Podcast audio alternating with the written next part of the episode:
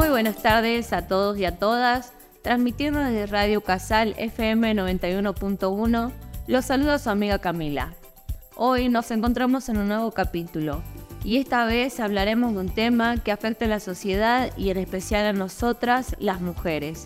Estoy hablando de violencia contra la mujer. En el día de hoy tenemos una invitada especial que años atrás fue víctima de violencia. Le damos la bienvenida a Lara. Hola Lara, bienvenida, ¿cómo estás? Buenas tardes a todos y todas, muchas gracias por tu invitación.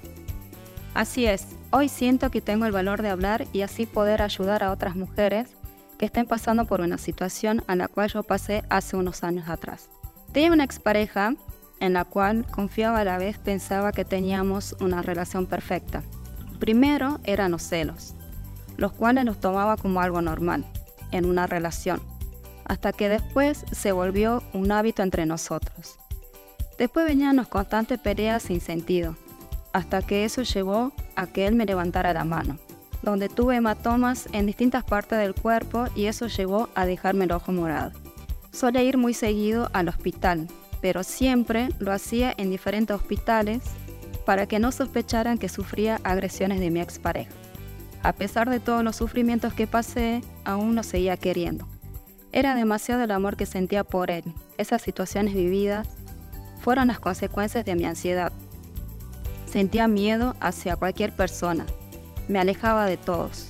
Actualmente estoy haciendo terapia, que es quien la psicóloga me está sacando adelante. También agradezco el apoyo de mi familia y amigos que pude levantar una denuncia contra él. Muchas gracias Lara por tu, testimonio. Realmente es un ejemplo y un gran paso que diste y eso demuestra lo gran luchadora que sos.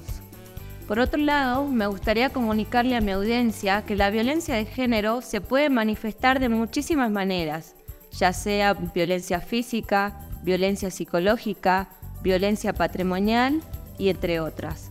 Actualmente existe la ley número 26.485 que refiere a la protección integral, para prevenir, sancionar y erradicar la violencia contra las mujeres en los ámbitos en que se desarrollen sus relaciones interpersonales. También hay muchos, muchísimos recursos y políticas que existen y es importante que sepas.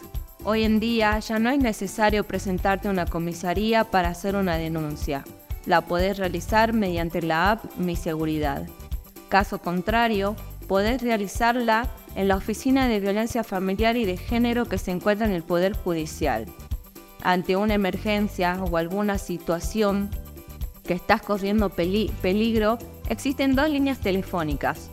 Puedes llamar al 144 o al 911.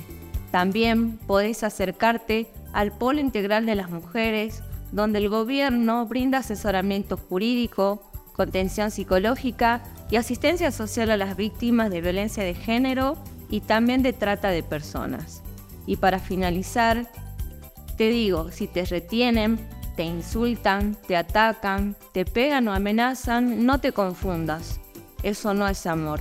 Ni siquiera es amor del malo. No es amor. Muchísimas gracias.